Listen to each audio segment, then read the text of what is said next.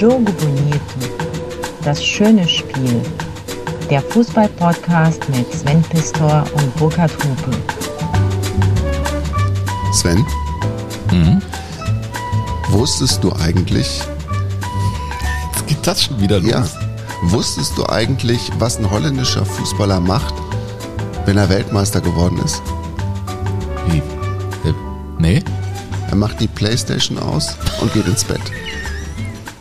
Wusstest du eigentlich, Nee? was Naranja Mechanica heißt? Seit den 70ern nennt man, so die Niederländer in Südamerika, die orangefarbene Maschine. Echt? Ach, Naranja Mechanica.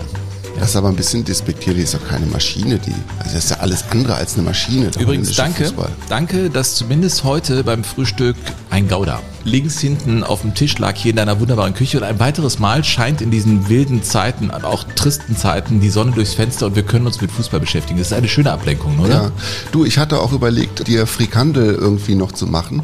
Tatsächlich, also holländische Frikadellen, aber wir hatten gestern schon aufgefegt hier oder ausgefegt in der Küche. Und du weißt ja, das, diese Frikandel besteht ja nur aus Küchenabfällen, wie die deutsche Bockwurst übrigens auch zu großen Teilen. Ja. Und dann war das war leider nicht möglich. Wenn ich in den Niederlanden bin, muss es für mich immer Flipje-Fla sein. Dieser Vanillefla. Also Ach. kennst du nicht Fla? Das ist so ein etwas flüssigerer Doch, ich bin, Pudding. aber ich bin ja nicht so ein Süßer. Echt nicht? Nee. Boah, also Flipje-Fla ist. Flipje-Fla? Ich fahre sehr gerne dahin. Ja. Also ich bin sehr gerne in den Niederlanden. Ja, ich mag das auch. Also ich finde es, finde es einfach, ist so wohltuend entspannt. Und ich habe eine ganz schöne Erinnerung, auch was den Job angeht, äh, an die Niederlande. Da war ich 2000 als zum ersten Mal als, als Berichterstatter tatsächlich bei einer Europameisterschaft.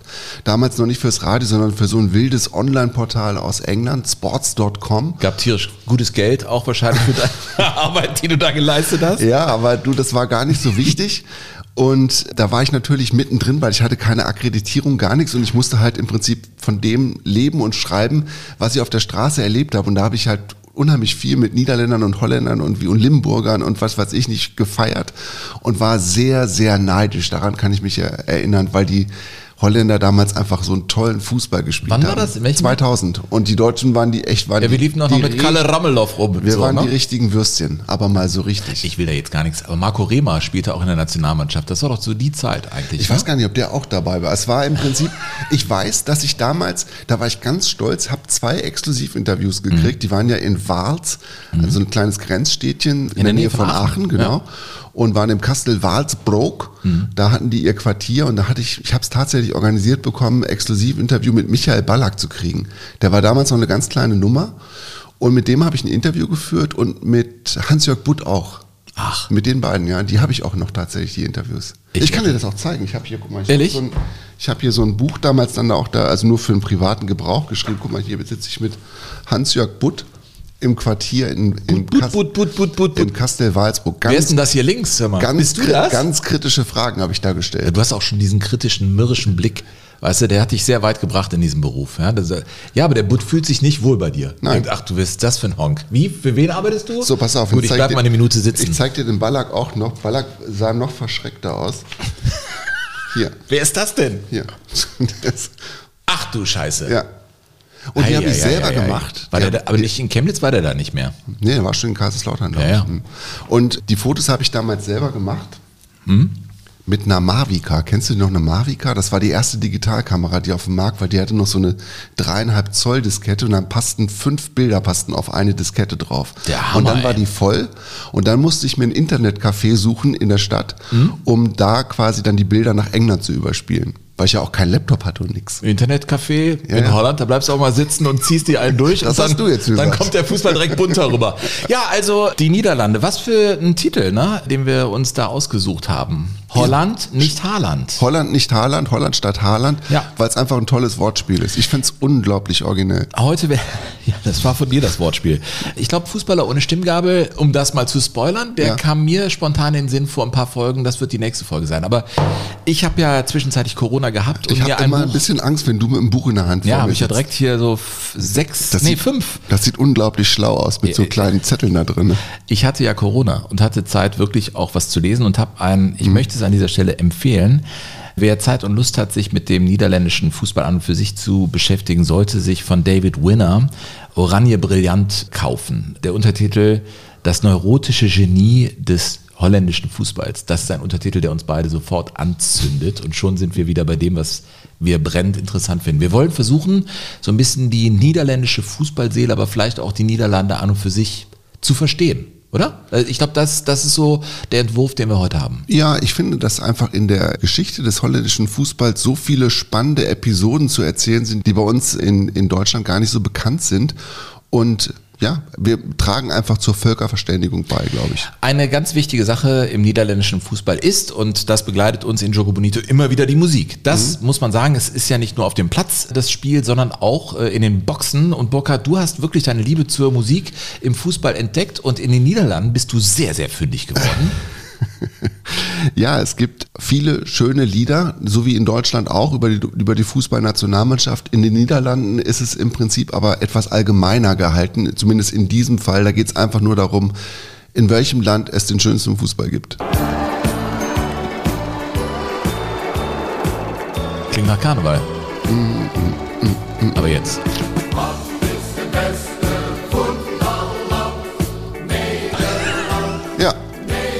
Das ist direkt getextet. Ich.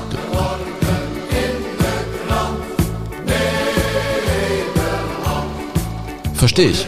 ich. Ich kann das verstehen, das Lied. Ja, das aber so feiern die auch oft. Also die feiern genauso, wie dieses Lied klingt, feiern die ihre Nationalmannschaft auf der Straße. Ja, aber 100%ig, ja. Und erinnerst du dich, wir waren ja auch unterwegs bei der äh, Weltmeisterschaft in Brasilien. Mhm. Erinnerst du dich an die beiden Bekloppten da, äh, Reporter? Ich finde, also die haben wirklich die Mütze platzen lassen, als sie tatsächlich Ach, gegen die Spanier Radio, die gewonnen haben. Ja, ja, ja. ja. Äh, sie gewannen wie viel am Ende? Äh, ich glaube 5-1 war 5-1 gegen Weltmeister Spanien, so klang das. Robert, Robert, Achterlijn. Robert, en is een penalty. Ja, ja, het is een penalty. Nee, ich glaube schon. Ja. Natuurlijk geeft hij een penalty. Natuurlijk geeft hij een penalty, Ronald van der Geer. Ja, zeker weten. Het is Dirk Kuyt die hem inkomt. is dit lekker? Ja, dat is lekker. De paai rand 16 speelt die ballen van Persie, van Persie, van Persie. Ja, ja, ja, ja, ja.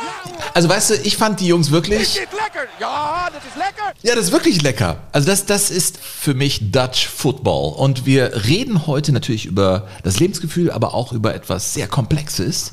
Das ist der totale Fußball, Football Total. Das ist ja. ja. eine Erfindung der Holländer, muss man sagen. Das muss man so sagen. Damit haben sie Ende der 60er Jahre angefangen und haben das perfektioniert bis in die 70er hinein und haben wahrscheinlich in den 70er Jahren den, den spektakulärsten Fußball auf der ganzen Welt gespielt und haben spektakulär wenig Erfolge damit errungen. Ja. Spannend ist ja, also zumindest mit der Nationalmannschaft. Ja, ja. Äh, zu sehen, dass die in den 40er, 50er Jahren eigentlich ein, ein fußballerisches Brachland waren. Und dann kamen diese späten 60er Jahre und das mündete in den 70ern, 74 mit Johann Cruyff bei dieser Weltmeisterschaft und dem verlorenen Finale gegen die Deutschen. Johann Cruyff selber sagte, es ist ja ein großes Drama gewesen, äh, mhm. äh, da so zu verlieren. Und die Welt schaut ja wirklich zu auf diesen niederländischen Fußball. Da gab es ja viele Beschreibungen. Er war ein genialer Stratege. Die waren Europapokalsieger, der Landesmeister mit Ajax Amsterdam, standen in der vollen Blüte und dann vergeigen sie es. Und Johann Cruyff sagte: The whole world was sad that we lost. Because when they saw us playing, everybody was happy. They just went home laughing. And, and that's the nice thing in life. Hm. Als sie nach Hause gingen, die Leute, nachdem sie uns zugeguckt haben, haben sie gelacht. Das ist eigentlich eine total schöne Beschreibung, was der holländische Fußball ausgelöst hat. Ne? Und dieses 74er Finale ist natürlich für die Niederlande insgesamt als Fußballnation immer noch ein Trauma. Das werden die auch nicht mehr los weil es auf der einen Seite natürlich die Geburtsstunde vom totalen Fußball, äh, was das internationale Ansehen äh, betrifft, gewesen ist, weil sie da einfach etwas gemacht haben, was es so noch nicht gab, dass jeder jede Position spielt, dass sie quasi immer auf Angriff gegangen sind, egal wie der Gegner hieß und dass sie einfach über technische Fertigkeiten verfügt haben und zwar von der Nummer eins bis zur Nummer elf, die ist sonst so in der Welt, das hat die Welt einfach bis dahin noch nicht gesehen. Also die Niederländer feiern dieses WM-Finale immer noch oder diese Weltmeisterschaft insgesamt als Geburtsstunde von etwas ganz Großem und gleichzeitig bedeutet aber dieses verlorene Endspiel auch ein Trauma, das sie nicht loswerden. Ja, äh, definitiv. Und der deutsche Pragmatismus hat da einfach gewonnen. Wir werden natürlich auch genauer mal auf dieses Finale schauen.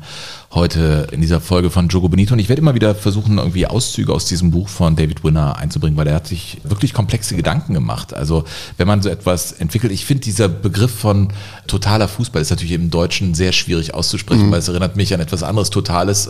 Aber es ist wirklich der Fußball gemeint und mhm. die, die Übernahme sämtlicher Aufgaben. Und du bist ja auch auf eine ganz interessante Geschichte gestoßen über den Torhüter. Das ist ja ein gutes Beispiel eigentlich in der niederländischen Nationalmannschaft, der ja. eigentlich auch alle Aufgaben übernommen mhm. hat, aber schon 74. Das ist ja schon spektakulär. Ja, Jan Jongbloot, der im Tor eine ganz andere Ausstrahlung gehabt hat als die Torhüter, die man bis dahin kannte.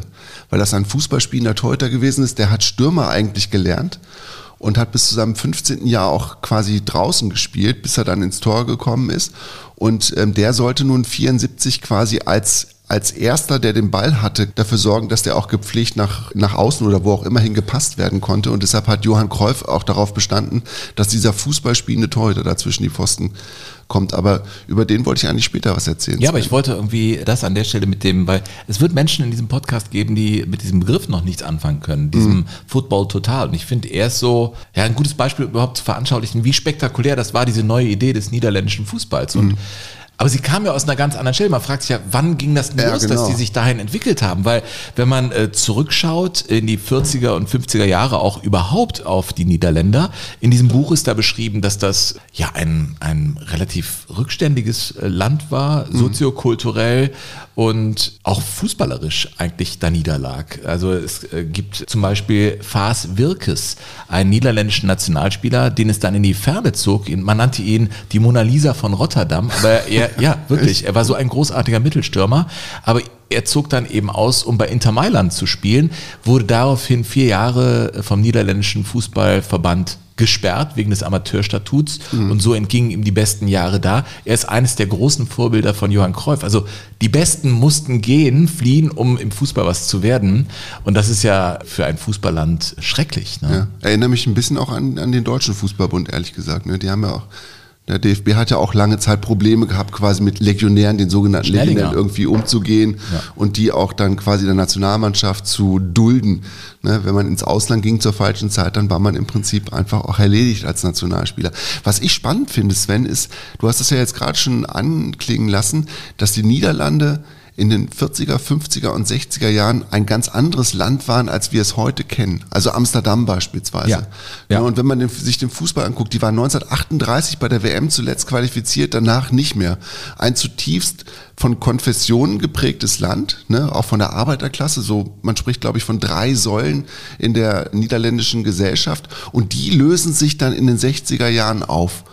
Und erst nachdem diese, diese festen Säulen, die das gesellschaftliche Leben ausgemacht haben, nachdem die aufgelöst worden sind durch natürlich viele äußere Einflüsse, wie zum Beispiel Studentenbewegung, die in Frankreich ihren Ursprung hatte und dann in Deutschland, von Deutschland dann in die Niederlande rübergekommen ist, ich glaube, dann ist es erst möglich gewesen, quasi mehr Farbe reinzukriegen in diesen niederländischen Fußball. Und an der Stelle hat ja Johann Cruyff eine überragende Bedeutung. Mhm. Also bei allen hochdekorierten Literaten oder Journalisten, äh, die seine Rolle in den Niederlanden in dieser Epoche beschreiben, sagen, er war natürlich das Symbol für diesen Wandel, auch Dinge anders zu denken, anders anzugehen. Vielleicht war er gar nicht das, was in ihn immer rein interpretiert wurde. Ja, also äh, der wilde Rockstar. Ja, ich glaube, der war ein Family Guy, ja, Family absolut. Dude, der ja. sehr gerne Fußball spielte bis mhm. an sein Lebensende. Also, aber so ist das wahrscheinlich bei bei und so wusstest Symbolfiguren. Du, wusstest du, Sven, dass der hat ja auch einen, der hat ja einen Spitznamen gehabt, den man jetzt auch nicht so vor, auf den man nicht gleich kommen würde. Ne? Also man denkt ja irgendwie Kräuf, irgendwie der, der König Johann. Der, der Lebemann, ja, der König. Aber sein Spitzname in der, Mann, in der Mannschaft war McCräuf, weil der so geizig war. Als Schotte oder was? Ja. Mac? McCräuf. Äh, der Igel in der Tasche, ja, aber ja. das ist ein großes Thema unter Fußballern. Wenn du mal mit denen unterwegs bist, wer da Schotte ist, der ist unten durch. Mhm. Ja, der also keine Runde schmeißt und McCreuf. McCreuf. Witzig. Übrigens, wenn man das so sagt mit soziokulturell rückständig, dann sollte man das auch mal belegen mit etwas. Habe ich ja eben gesagt, wenn wir über die 40er, mhm. 50er Jahre reden. Der Anteil der werktätigen Frauen war in Europa nur in Irland niedriger als in den Niederlanden. Und das ist ja, finde ich, Och, eine, ja, finde ich eine interessante Kennziffer. Ne? Aber das, also das kann man sich heute gar nicht vorstellen. Ja. Du denkst, guckst auf die Niederlande, denkst, das ist ein ja. super liberales Land. Genau. Gleichberechtigung wird da vorgelebt im Prinzip. Wo kommen sie her? Und wo sind sie jetzt? Wenn ich jetzt an Amsterdam denke, denke ich an eine pulsierende Metropole, eine spannende Metropole. Ich denke natürlich an Ach, vieles. Also irdische Genüsse und definitiv das Rijksmuseum. Aber das war eben eine andere Zeit. Da kamen sie her und ein, finde ich, ein interessantes Beispiel für den niederländischen Fußball, habe ich jetzt aus diesem Buch auch, ist ein Trainer, der aus England kam. Vic Buckham, kennt man, glaube ich, nicht, muss man nicht kennen, war aber auch mal Trainer. Das war der erste, ich sag mal, aus der niederländischen Tradition, der bei Ajax zweimal Trainer war, der dann zu Barcelona ging. Er war sozusagen der erste, der diese Ajax-Schule nach Barcelona brachte und ihm folgten ja Rinus Michels, Johann mhm. Cruyff, alle möglichen. Frank Reichardt ja auch. Und dieser Vic Buckham hat beschrieben, als er 59 dahin kam nach Amsterdam, dass der, also wie er den Massageraum von Ajax Amsterdam beschreibt. Er sagte, als ich da reinging, da war eine Pferdedecke und eine Holzpritsche und das war's. Das war Ajax Amsterdam. Und er wurde ein Jahr später mit Ajax dann tatsächlich niederländischer Meister mit einem Torschnitt von 3,2 Treffern. Und er hat beschrieben, was er da so gesehen hat. Das würde ich gerne mal aus diesem Buch vorlesen. Ja. Er schreibt über den Stil von Ajax. Sie hatten eine andere Technik, einen anderen Intellekt. Sie spielten richtigen Fußball. Das hatten sie nicht von mir, es war schon vorhanden und wartete nur darauf, geweckt zu werden. Keine Ahnung, was sie vor mir gemacht haben, es ging lediglich darum, ihnen zu erklären, dass sie den Ball mehr in den eigenen Reihen halten sollten. Ich war schon immer der Ansicht, dass Ballbesitz neun Zehntel des Spiels ausmacht und Ajax Spiel war auf Ballbesitz angelegt. Es war herrlich. Ich konnte mich einfach zurücklehnen und entspannen. Und nach dem Spiel dachte ich, Junge, war das gut. Wirklich erste Sahne. Ich habe sie beeinflusst, aber dann sind sie weitergegangen und haben von sich aus Sachen gemacht, die mich entzückt haben. So bewegten sie sich etwa als Pärchen auf der linken Außenbahn vorwärts, passten den Ball hin und her, einfach peng, peng, peng über 30 Meter, spielten so zu zweit drei Verteidiger aus und schufen einen riesigen freien Raum. So etwas hatte ich zuvor nie gesehen. Also das ist das, was er da vorfand und er weiß nicht, wo das herkam. Also er musste im Prinzip nur ein paar Schrauben drehen und dann war das Spiel da irgendwie war es dann angesetzt und wurde in den 60er, er ging dann weg, mhm. wurde in den 60ern aber weiterentwickelt. Er kam dann später wieder und also da war Johann Cruyff noch nicht bei Ajax Amsterdam, aber da war für ihn so ein Anfang gemacht für das, was später dann Football total werden sollte. Mhm. Da muss einer seiner Spieler auch Hans Boskamp gewesen sein, mhm. Abwehrspieler. Also der war jetzt wahrscheinlich nicht so unbedingt für das schöne Spiel zuständig, aber für Dolce Vita. Hans Boskamp ist, glaube ich, der einzige Fußballer, der es wirklich auch verdient hatte, eine Karriere als Sänger einzuschlagen. Hat er auch gemacht. Also er ist tatsächlich auch Sänger äh, gewesen und hat ein unglaublich schillerndes Leben geführt. Hans Boskamp. Und der hat ein Lied geschrieben Mitte der 60er Jahre oder ein Lied gesungen Mitte der 60er Jahre, das ziemlich genau beschreibt, wie so das Lebensgefühl in den Niederlanden damals gewesen ist. Also wie zum Beispiel Männlein und Weiblein sich quasi gefunden haben. Jetzt kommt's. Ik zat eenzaam op een bank in het parkje. Het was een stralende dag in de mei. De wielen wel kwinkelden in een beuk. Toen kwam zij, toen kwam zij voorbij. Ring, ding, ding, ding, Hast du verstanden? Also du sitzt ja? quasi im. Park auf einer Mai. Im Mai, strahlender Tag. Und dann kam sie vorbei mit ihrem strahlenden Lachen und setzte sich zu mir. Und dann Ringe Ding. Dann Ringe Ding. Das ist der Anfang einer Familie vielleicht. Ja. Und dieser Hans Boskamp, der, du wirst dich möglicherweise erinnern, eigentlich Johannes Hendrikus Gerardus Hölscher hieß. Ne? Nein, hieß, doch, der, der, hieß es. Hans Boskamp war im Prinzip als, Namen da, als, ne? Fußballer ja. schon sein Künstlername, weil mhm. sein Vater hieß Jan Boskamp und der war eine relativ prominente Größe in den Niederlanden als Schauspieler. Und Hans Boskamp ist natürlich auch Schauspieler geworden dann noch. Also er wollte, das er hat ganz viel gemacht, nachdem er dann nicht mehr Fußball war. Der hat in verschiedenen TV-Serien gespielt, war unter anderem ein griechischer Gastarbeiter, hat aber auch Jopi den Zuhälter gespielt. Selbstverständlich. Und das fand ich echt krass. Der hat in der Sesamstraße hat der Oscar die, seine Stimme gegeben. Echt? In der niederländischen Sesamstraße Ach. war er Oscar aus der Mülltonne. Und man beschrieb ihn quasi in den Niederlanden als den kreativen Tausendfüßler, war zuletzt auch Musical-Produzent und Nachtclubbesitzer, Dekorateur, Devisenhändler. hat noch mit Rinus Michel zusammengespielt bei Ajax Amsterdam und hat dann wohl in den 50ern, als das so anfing, auch mit Kamera und Fernsehstudio und so weiter, hat er dann nachmittags quasi noch Fußball gespielt und musste dann immer aufpassen, dass er sich nicht irgendwie im Gesicht verletzte, damit er abends noch vor die Kamera konnte. Hat er, Echt? er ist dann abends, abends dann quasi im Fernsehstudio gewesen. Und er war derjenige, er war dann auch Plattenproduzent und war für die EMI da unterwegs in Niederlanden in ziemlich hoher Position. Und er hat quasi dafür gesorgt, dass die Beatles-Platten in den 60er Jahren in den Niederlanden früher verkauft worden sind als in, in London. Echt? Das heißt, die Niederlande haben quasi mit, dem, mit der ganzen Beatles-Mania früher angefangen als England selbst. Und das ist Hans Boskamp schuld gewesen. Und der hat quasi auch dafür gesorgt, dass äh, Yoko Ono und John Lennon ihre Hochzeitstage in, in einem Hotel in Amsterdam in der Hochzeitssuite verbracht haben, wo sie da eine Woche im Bett gewesen sind. Das hat Hans Boskamp organisiert. Echt? Ja. Das war doch diese, diese Aktion, Kunstaktion, ja, genau. die die da abgezogen haben. Also der? Hans, Hans Boskamp war das. Das ist ja der Hammer, ey. Ja. Hans Boschkamp. Das ja. ist ja sehr witzig. Ja, ich meine, das muss man sagen, wenn wir äh, beim Bett sind und bei Ringe Ding, Ding, Ding, Ding, sind wir gar nicht so ich weit wusste, weg.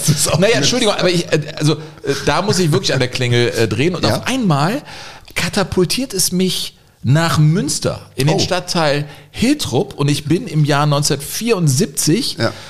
und ich muss sagen, äh, das ist ja so, ich meine, du hast ja feiernde Niederländer äh, immer schon gehabt bei Weltmeisterschaften, aber da mhm. haben sie es vielleicht ein bisschen zu bunt getrieben, oder? Ach, weiß ich gar nicht. Also ich, man muss ja immer auch den, das Ganze sehen. Ne? Also vier, du bist im Münster Hiltrup 1974. Du bist der Favorit auf den WM-Titel. Und du kommst dahin, du fährst die schnellen Autos, du hast die langen Haare, du hast die langen Beine von Frauen, die im Prinzip zu deinem Leben gehören. Und dann bist du aber in Münster Hiltrup, mhm. im Hotel Krautkrämer. Mhm. Das ist eine schöne Anlage, da gibt's gar nichts dran zu meckern. Und du spielst halt einen tollen Fußball und kriegst jeden Tag gesagt, was du für ein geiler Typ bist. Ja. Und die Mädels im Münsterland, wir reden vom Münsterland Anfang der 70er Jahre, ja, ja. Ne, die wachen ja natürlich auch erst langsam auf. Das ist ja jetzt auch nicht, also Münster ist nicht London. Nee, nee. Ja, wir waren ja mal da in der Stadthalle ja. Hiltrup, sind wir mal aufgetreten so zweimal. Aus, ja. Das Irre an der Nummer ist ja, dass du als stinknormaler Gast in dieses Hotel reingekommen bist. Du konntest da ganz normal dir quasi ein Zimmer buchen, während die niederländische Nationalmannschaft da schon mhm. ihr Quartier gefunden hatte. Also während der Fußball-Weltmeisterschaft. Naja, schau mal, ich erinnere mich auch an ein Interview von äh, Harry Valeri mit Paul Breitner in der Hotelanlage 1982, ja. aber am normalen Pool, wo Leute einfach dahin schwimmen und sagen, das ist doch der Breitner. Ich ja. guck mal bei dem Interview das dazu. völlig irre, oder? Völlig irre. Ja. ja. Und, das sind, und die hatten eine, eine Politik der offenen Tür. Die Deutschen ja nicht. Malente. In Malente. Ne, da waren ja irgendwie GSG 9 und der Schäferhund lief auf und ab und so. Aus Gründen, Burkhard. Aus Gründen. Aber die, ja, gut, aber die Niederländer wären ja auch ein potenzielles Ziel gewesen. Ne? Und die waren aber, standen da drüber. Ring, Dinge, und, Ding. Und Ringe Ding. Und übrigens Ringe Ding, der Rinus Michels war ja zur selben Zeit nicht nur der Trainer der niederländischen Nationalmannschaft. Also wenn ihr erahnt, dass es hier gleich ein bisschen um Ringe Ding geht, ja. dann seid ihr auf der richtigen Fährte. Ne? Ja, aber man muss ja im Prinzip jetzt ja erstmal den Rahmen erklären, bevor es das Ringe Dinge Ding anfangen kann. Ja, ja. Ne? ja hundertprozentig, so. ja, also wirklich. Und Rin ja, das ist lecker.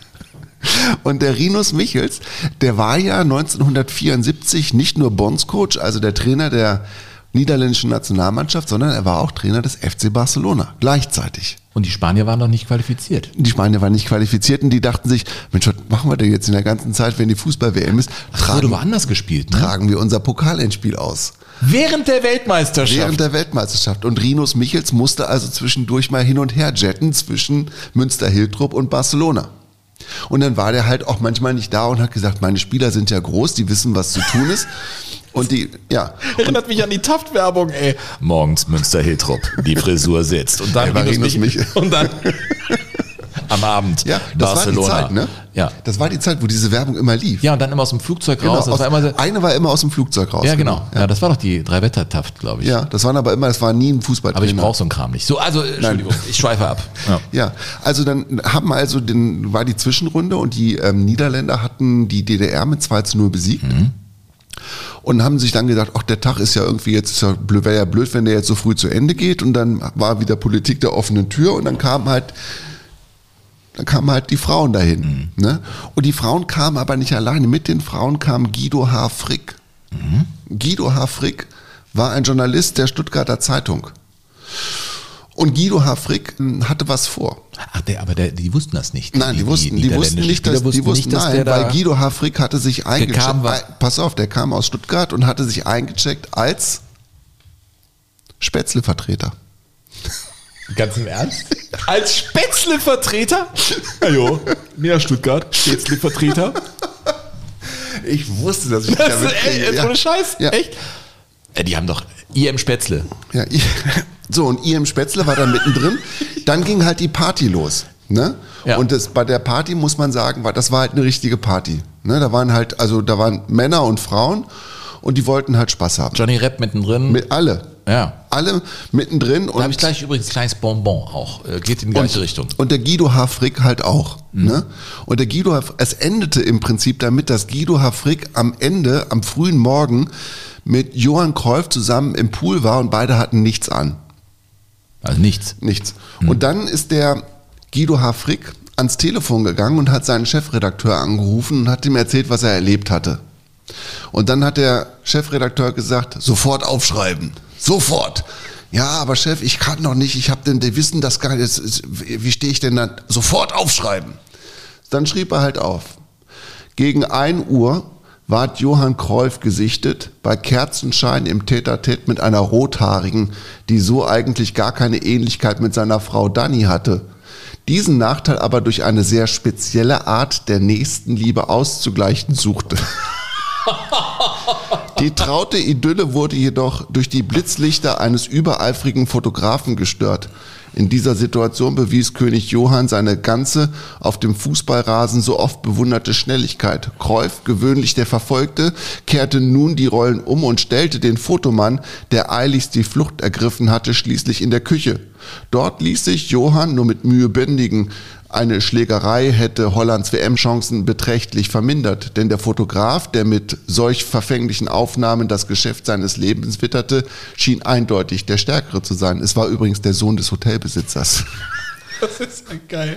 Ja, aber die kamen doch auch immer zu Besuch, Danny und, und Ja, die ja, Kinder aber da so. waren sie halt nicht da. Dani, Dani und die Kinder waren nicht da. Ach so, ja, ja. Und dann klingelt, dann geringe Dinge Ding Dong, Mhm. dann klingelten halt die Telefone. Aber beständig in den darauffolgenden Tagen. Denn diese Geschichte machte die Runde, die Bildzeitung sprang auf diese Geschichte an, machte es noch größer und irgendwann bekam es dann auch der Letzte in Holland mit oder in den Niederlanden. Die anderen hier, Dachblatt und so, die greifen das ja dann auf. Dann Ja, ist genau. das ja da ein Thema kurz Genau. vor dem Finale. Ach so! Ach, und dann hat die Dani auch die Zeitung am Tisch gehabt. Und was dann? Ja, und dann ist die Dani mal zum Telefon und hat den Johann angerufen im Hotel Krautkrämer in Münster-Hiltrup. Und er so, ich, Schatz, ich kann alles Und erklären. dann, oder? es gibt äh, Augenzeugen und Ohrenzeugen, die sagen, dass Johann Cruyff in den Tagen bis zum Finale gegen Deutschland Stunden jeden Tag am Telefon verbracht hat, um seine Frau zu beruhigen und seine Ehe zu retten. Also dieses Ruf doch mal an, so ein Münzfernsprecher, wo man immer früher das Geld nachgelegt hat und dann mal so, ich hab mich reingesprochen. Ja, bitte, Schatz, bitte. Das weiß ich nicht, Sven, aber ich, Ja. ich möchte mir das so vorstellen, ja. Das ist ja eine abgefahrene Geschichte. Mhm. Ja, und hatte die jetzt, ist, ist, ist Holland deswegen nicht Weltmeister geworden? Nein. Okay. Ich habe, wir, also wir arbeiten uns so peu à peu vor, aber ich finde, jetzt passt es, weil ich fand es einfach auch lustig in diesem Buch. Johnny Repp muss ja auch ein ganz wilder gewesen sein. Ähm, Da gibt es eine Passage, Jan Mulder, der den ja auch kennt, der Vater von Juri Mulder, den ich letztens besucht habe. Aber auch, auch ein berühmter Fußballer, ne? Total berühmter Fußballer, ein, ein super guter Fußballer, der dann auch bei Ajax spielte, als Johann Cruyff wegging. Er war ja dann auch bei, bei Ajax, ah, war ein ganz, ganz toller äh, Fußballer, Jan Mulder und ein sehr, sehr geradeaus in seiner Analyse. Und er wird zitiert in dem Buch über Johnny Repp. Da sagt er, Zitat Anfang, ich muss sagen, Zitat Anfang. Johnny Repp war ein fantastischer Spieler und hatte eine unglaubliche Klappe. Ich erinnere mich an ein Spiel, in dem Franz Derks, der erste schwule Schiedsrichter in Holland, eine falsche Abseitsentscheidung getroffen hatte. Wir diskutierten alle mit ihm und dann kam Johnny und sagte sehr ernst und sehr böse, Franz, wenn du das nochmal machst, blase ich dir heute Abend keinen. Einen Moment Das ist lang. politisch nicht korrekt. Einen. Moment, ja, ich, ich zitiere. Ach so. Ich sage gleich Zitat Ende. Ja. Ein Moment lang herrschte entsetztes Schweigen. Dann brach Franz in lautes Gelächter aus, also der Schiedsrichter. Es war fantastisch. Johnny Repp wurde damit konfrontiert. Er erinnerte sich lachend nicht mehr wirklich äh, an Einzelheiten. Das war Zitat Anfang, Zitat Ende aus Ja. dem Buch von David Winner. äh, Du hast damit Oranje nichts zu tun. Ich habe damit nichts zu tun. Ich wollte es einfach mal vorgelesen haben. Ja. Krass. Ich glaube, ich mache mal Musik.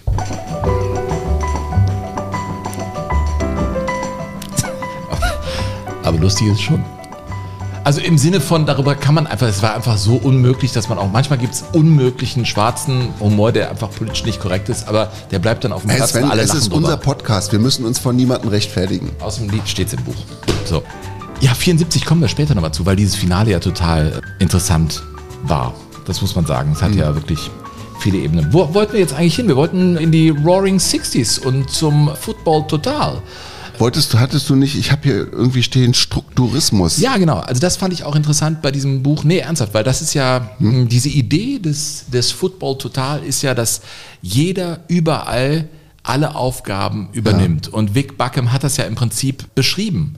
Äh, dieses geniale, ineinander übergehende Pärchen bilden, zu dritt sein, äh, Dreiecke bilden, also was man jetzt so in einigen Spielformen heute äh, auch kennt, haben sie einfach äh, gemacht und es lief völlig intuitiv ab. Und äh, in der Tat versucht äh, David Winder, und das finde ich total interessant, der ist also in die Niederlande gegangen und hat sich angeguckt, wie sind die denn eigentlich organisiert? Also sind nicht Rückschlüsse möglich von der Organisation einer Gesellschaft auf den Fußball, den sie spielen. Und da hat sich ja auch zum Beispiel in der Architektur einiges getan und da hat er die Strukturalisten einfach unter die Lupe genommen und versucht von ihrem Ansatz, also städtebaulichen, aber auch architektonischen Ansatz, Strukturalisten. ja, Strukturalisten, äh, Rückschlüsse auf den Fußball äh, da äh, zu ziehen. Ich lese diese Passage mal vor über die Strukturalisten mit ihrem offenen, effizienten, unhierarchischen, flexiblen und ästhetisch verspielten Bau.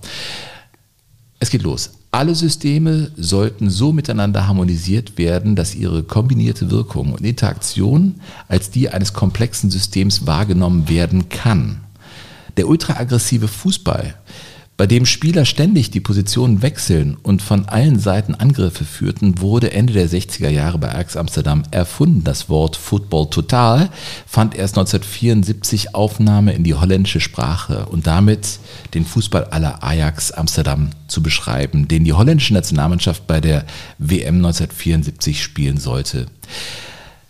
Das ist einfach interessant, wenn man zum Beispiel den äh, Flughafen sieht, äh, Schiphol. Der Ansatz da zum Beispiel war, und das war jahrelang der modernste, tollste Flughafen und die Idee da war, auf diesem beengten Raum, den so zu konzipieren, dass jedes Gebäude auch jede Funktion übernehmen kann und somit spart man auch wieder Platz. Also diese Flexibilität, dieses Ungezwungene, fand sich auch total Wie jedes wieder. Gebäude, jede Funktion. Also der Tower war dann auch Gepäckaufgabe oder was? Genau, dass man, nein, Tower, aber nein, wenn du aber ankommst, dass du im Prinzip so kurz wie möglich da sein musst, um alles Mögliche zu erledigen und so schnell wie möglich wegkommst. Also, dass du nicht Ah, äh, einen okay. Ankunftsbereich hast, dann Ja. einen langen Weg. Wenn du in Amerika Also wie in Deutschland kommst, jeder dann hast- Flughafen.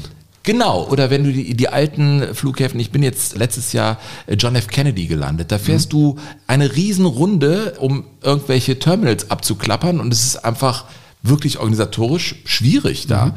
Und da war der Ansatz der Niederländer ein anderer, also grundsätzlich. Und das habe ich auch verstanden. Und wenn man das wieder rückführt auf den Fußball mit der Arbeitsorganisation auf dem Platz, finde ich diesen Transfer, den er immer wieder beschreibt in seinem Buch, sehr interessant. Ja. Das Thema Geschwindigkeit, Tempo und Football total ist ja auch ein zentrales in der Sichtweise von Johann Cruyff gewesen. Und er hat, wenn ich mich richtig erinnere, auch mal in einem Interview gesagt, dass das Besondere am Football total nicht die Tatsache gewesen ist, wie sie selbst auch mit dem Ball gespielt haben, sondern wie wenig Zeit sie eigentlich brauchten, den Ball wiederzukriegen, wenn sie ihn nicht hatten. I think one of the greatest things of Ajax at that time not was only when we had the ball, but especially when we didn't have the ball. It took such a small time to get it back. Ja, heute würde man vom, vom Gegenpressing sprechen. Also man findet tatsächlich in diesem Fußball der holländischen oder der niederländischen Nationalmannschaft Ende der 60er, Anfang der 70er unglaublich viele Elemente, die, die heute noch einfach wichtig sind im modernen Fußball. Und das finde ich schon spannend. Das ist schon so eine, so eine Erkenntnis, die, die ich gar nicht so auf dem Tablett hatte. Also ich wusste beispielsweise auch nicht, dass die holländischen Clubs quasi von, von Ende der 60er Jahre bis Mitte der 70er immer im Finale waren. Also fünfmal nacheinander. Erst Ajax, dann Feyenoord und dann Ajax dreimal gewonnen. Also das war einfach äh, schon, es war einfach eine, eine richtige Hausnummer. Absolut, ja. Und dann gab es eben diesen Aderlass, dass ein Johann Cruyff nach Barcelona wechselte und das war sicherlich auch eine Zäsur für Ajax Amsterdam. Interessant finde ich in diesem Zusammenhang, wenn wir jetzt mal Günter Netzer dazu nehmen, Das sind ja so diese genialen Spieler. Ob jetzt Günther Netzer, da ist ja immer die Tiefe des Raums äh, ein, ein Faktor. Und Timing sicherlich auch. Bei Johann Cruyff, ich habe dir ja letztens gesagt, dass er auch Pythagoras des Fußballs genannt wurde, ist einmal der Raum entscheidend, aber diese genialen Spieler haben auch diese Zeitachse. Sie haben eben auch die sich entwickelnden Räume auf dieser Zeitachse immer im Blick gehabt. Darüber hinaus fußballerisch tolle Fähigkeiten. Also das ist natürlich auch etwas, was sie von anderen total unterscheidet. Mhm. Und was ich also bei meiner Recherche gedacht habe, als ich auf den Namen Willy Dullens gestoßen bin. Ja. Das kannst du dir vermutlich vorstellen, weil es gibt niemanden, der sich quasi mit dieser Epoche beschäftigt hat, der nicht sagen würde und behaupten würde, dass Willy Dullens noch besser war als Johann Cruyff. Als ich das zum ersten Mal gelesen habe in einem englischen Fußballportal, habe ich gesagt, Willi wer? Willi Dullens, warum habe ich von dem noch nie was gehört, wenn der noch besser war als Cruyff? Mhm. Und dann habe ich diese Geschichte recherchiert und diese Geschichte ist wirklich, ja, sie ist irgendwie beklemmend, ehrlich gesagt, weil sie auch für vieles steht, was im Fußball ja als großes Versprechen irgendwie über allem steht und sich dann innerhalb kürzester Zeit in Luft auflösen kann. Also dieser Willi Dullens ist kurz nach dem Krieg zur Welt gekommen in Sittard, in der Nähe von der, von der deutschen Grenze, in der Nähe von Aachen.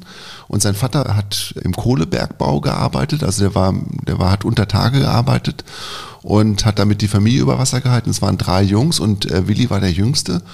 Und der hat schon früh quasi entdeckt, dass er besser Fußball spielen kann als alle anderen, ne, die so alt waren wie mhm. er. Mhm. Und er hat beispielsweise sich schon als junger Kerl hat er sich ein Ruderboot in den Garten gestellt, damit er seinen Oberkörper trainieren konnte, hat sich selbst ein Kopfballpendel ge gebaut, weil er nur 1,69 Meter groß war und er wollte aber sein Kopfballspiel verbessern und konnte nachher 2,20 Meter hochspringen.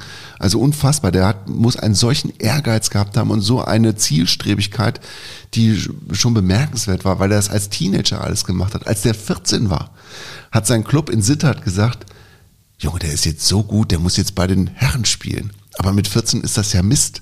Und dann haben die den, den Pass von seinem zwei Jahre älteren Bruder genommen und haben den angegeben, damit er bei den Herren spielen konnte. Echt? Dann hat er mit 14 in der ersten Männermannschaft gespielt und war einfach phänomenal, hat alles in Grund und Boden gespielt, Wahnsinn. war dann mit Johann Cruyff zusammen in Auswahlmannschaften und hat, ja, hat halt immer auf Johann Cruyff geguckt und hat für sich immer festgestellt, hm, also das, was der kann, das kann ich auch alles.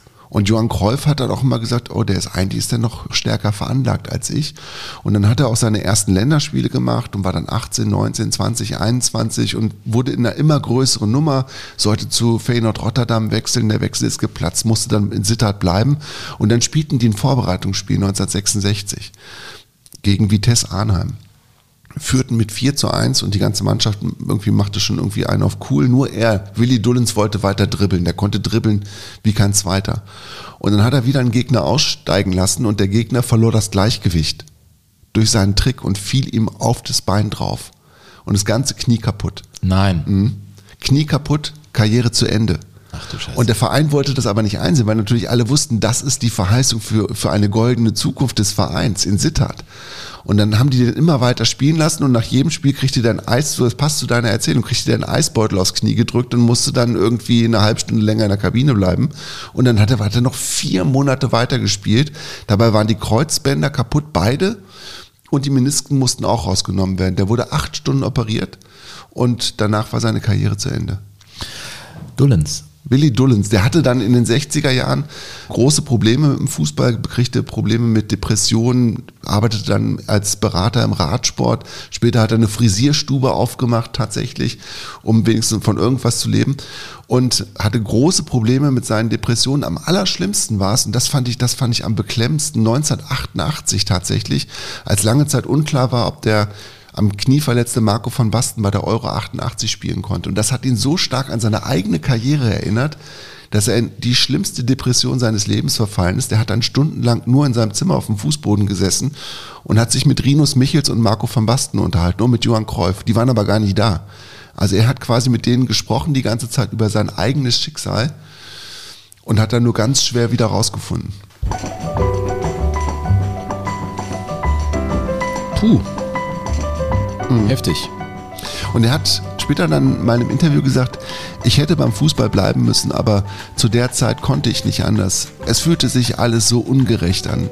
Ich hatte immer wie ein Asket für meinen Sport gelebt, Warum musste ausgerechnet mich das Unglück so treffen? Diese Frage werde ich mit ins Grab nehmen, weil es keine Antwort darauf gibt.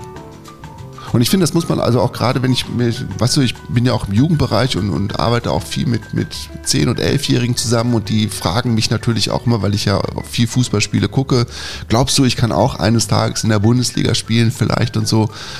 Und ich gucke sie dann an und, und würde ihnen am liebsten sagen, ich hoffe nicht. Ja. Ja, absolut.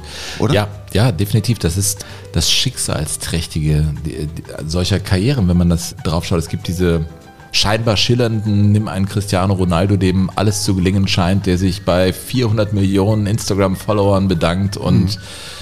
ein absoluter Supermann ist und sich als solcher inszeniert. Und das sind eben die anderen Geschichten. Und deswegen ist, glaube ich, diese Bühne eine so spannende, weil sie so viel über das Leben und wie es laufen kann erzählen kann. Und das ist natürlich eine eine sehr triste, traurige Geschichte. Vielleicht ist aber die von Cristiano Ronaldo auch trist und traurig. Das äh, mag ich nicht zu beurteilen. Nee, ich auch nicht. Ich weiß nur, Äh, dass Ganz wir im jetzt, Ernst jetzt mal nicht. Das war jetzt ja, kein, nein, ich weiß genau, was du meinst. Ich Ja. ja. sehe das zu 100% genauso, würde mir da auch überhaupt kein Urteil anmaßen. Ja, also wir müssen jetzt die 60er auch mal irgendwie hinter uns lassen, Sven. Herr Hupe, was kurz, denn? wir müssen doch hier in diesem Podcast gar nichts, oder? Ja, doch, wir müssen jetzt mal irgendwie weiterkommen. Ja? Wir müssen jetzt mal Richtung Endspiel 74 kommen. Ja, dann lese ich dir an dieser Stelle, okay, das ist das kürzeste Kapitel des Buches, da geht es um Demokratieverständnis in den Niederlanden. Das lese ich dir mal vor, du wirst wissen warum. Im heißen Sommer 1975 erhielt Wim van Hanegem ein äußerst lukratives Angebot, von Feyenoord zu Olympique Marseille zu wechseln. Er konnte sich nicht entscheiden, was er tun sollte. Also fuhr er auf eine Insel in Seeland, um die Sache mit seiner Frau Truus, seinem besten Freund Wim Jansen und Jansens Frau zu besprechen. Die vier machten ein Picknick am Strand und erörterten stundenlang alle Vor- und Nachteile. Schließlich rief van Hanegem zur Abstimmung. 2 zu 2. Also wandte er sich an seinen Hund. Wir können uns nicht entscheiden, jetzt liegt es an dir. Wenn du nach Marseille gehen willst, bell oder zeig es mir irgendwie. Der Hund und Van Hanegem starrten sich minutenlang an. Der Hund rührte sich nicht. Okay, sagte Wim. Er will nicht weg. Wir bleiben. Auch Holland. Ja, Wim van Hanegem. Der hat ja eine ganz bewegende Familiengeschichte auch. Ne? Ist ein Großteil seiner Familie ist ja im Zweiten Weltkrieg ums Leben gekommen und der hatte Zeit seines Lebens als Fußballer vor allen Dingen ja große Probleme auch mit mit Deutschland, hat sich bei der WM 74 auch standhaft geweigert, Interviews auf Deutsch zu geben, obwohl die meisten das auch hätten tun können. Aber Van Hanegem hat sich bis, bis zum Ende immer dagegen gewehrt. Muss ein großartiger äh, Mittelfeldspieler gewesen sein. Fantastischer Linksfuß. Ich habe ein paar Freistöße von dem mal gesehen im Netz, wo er quasi aus dem Stand den Ball unhaltbar über die Mauer rübergeschlagen hat, rechts oben dann in den Giebel rein mit links. Also toller Fußballer. Er war ja auch immer einer, der dann, äh, wenn es um deutschen Hass oder dieses angespannte deutsch-niederländische Fußballverhältnis äh, ging, immer genannt wurde. Und von seinen Mannschaftskollegen war er derjenige, über den die sagten, genau, wegen der von dir äh, benannten Verluste in seiner Familie, dass er gute Gründe hatte, die Deutschen zu hassen. Ja, das Ich finde, das muss man auch immer im Hinterkopf haben. Ne? Also, dass es dieses, dieses deutsch-niederländische Spannungsverhältnis natürlich nicht nur gibt wegen der unmittelbaren Nachbarschaft, sondern wegen auch wegen einer Geschichte, die noch gar nicht so alt war, 1974 beispielsweise. Da war der Zweite Weltkrieg noch nicht mal 30 Jahre vorbei. Und die Besatzungszeit, die ja insgesamt dann auch fünf Jahre dauerte. Ne? Aber es war auch ein innerniederländisches Problem, die Natürlich. Vergangenheitsbewältigung. Also es war ja nicht Ja, ja, nur so, als, dass nur die deutschen Nazis gekommen seien, Nein. sondern das war in den Niederlanden schon ein großes Problem auch in der Ja, der Nachkriegszeit. niederländische Faschismus war natürlich auch, hat da auch mit den Boden bereitet, Mhm. dass, die, dass die Deutschen da relativ gut Fuß fassen konnten. Das steht außer Frage, aber das ist alles viel zu schwerer Stoff. Jetzt, Sven. Ja, interessanter Ausflug, finde ich. Ja. Das schon. Ja. Aber jetzt 74, ne? Nein, jetzt pass auf, jetzt, ich möchte jetzt, ich möchte musikalisch die 60er Jahre verlassen. Ah. Ja. Mit Tante Len. Tante wer? Tante Len. Okay. Tante Len musst du dir vorstellen, das ist so, wie du dir, wie du deine Oma vorstellst, die für dich ganz lecker kochen kann. Und wo ich auch ein gutes Bier kriege. Ja, Junge, und die einfach, mal hier die hin. immer ein Lachen im Gesicht hat. Ja, Ja, geil. Ja, und wo du einfach gerne in den Ferien einfach mal ein paar, paar Tage verbringst. Tante Len und Ajax.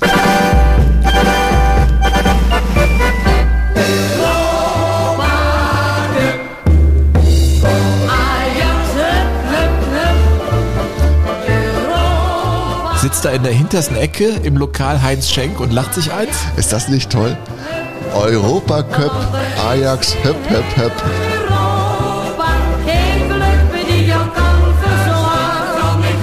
Ich liebe diese Musik, weißt du das? Ja,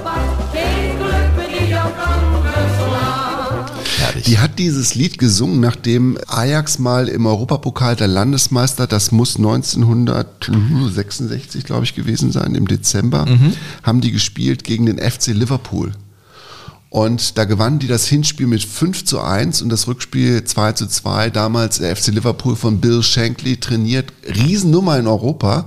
Und das war sozusagen das erste große sportliche Ausrufezeichen, das ein holländischer oder niederländischer Club damals gesetzt hat in Krass. Europa. Ja. Und danach hat sie diese Nummer geschrieben. Super. Äh, cooles Lied. Mhm. Äh, war das unsere Brücke zu 74? Das, äh, wollten wir uns da mal über dieses Finale, die Rolle der Deutschen und überhaupt das Spiel gegen die Niederlande unterhalten an dieser Stelle? Weil da gibt es ja sehr viele Schätze, die so ein bisschen in Vergessenheit geraten sind, zu heben bei diesem Spiel. Ja, ich finde, bevor man zu diesem Spiel kommt, muss man unter Umständen noch erklären, dass die Niederlande ja einen Weg zurückgelegt haben in diesem Turnier, vor allen Dingen in der Zwischenrunde. Das war ein anderer Modus, als, als wir ihn heute haben, ne?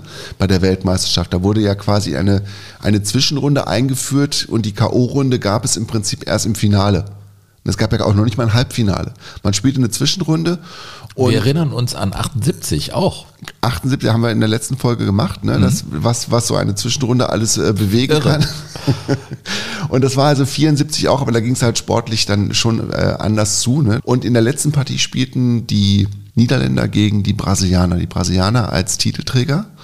Und die trafen also in Dortmund aufeinander. Und das ist in der Rückschau du wirst es auch gelesen haben, sagt man ja, dass das sozusagen das da eines der härtesten Fußballspiele gewesen ist, was man jetzt zwingend nicht erstmal mit Football total verbindet. Aber man muss sagen, auch die physische Komponente im holländischen Fußball Anfang, Mitte der 70er Jahre war total ausgeprägt und sie haben sie immer dann ausgepackt, wenn sie sie brauchten. Und das finde ich schon irgendwie auch bemerkenswert. Das finde ich auch interessant, Burkhard. Genau. Also bei der bisherigen Beschäftigung mit diesem Spiel dachte ich auch, oh, so Fußball Hochkulturnation, warum haben die sich so ein bestialisches Spiel da geliefert? Aber bei genauerer Betrachtung sind die Niederländer ziemlich stolz auf dieses Spiel, weil sie haben ihre Qualität, die sie kannten, eingebracht, aber auch die entsprechende Härte in dieses Spiel bringen können und so Brasilien zur Strecke gebracht. Das stimmt. Und Johann McCreuf hat ja in der Rückschau über dieses Spiel auch gesagt, dass es wahrscheinlich das beste Spiel einer niederländischen Nationalmannschaft gewesen ist. We didn't only outplay the Brazilians, but we outplayed them with the best football. It was not only the, the result, the result at the end, well, it could be 2-1, 3-1 or 3-0 or 2-0. It didn't even matter. We just played football which the, which the world loved. And, and, and that against the Brazilians. Ja. Wir spielten den Fußball, den die Welt geliebt hat und das gegen Brasilien.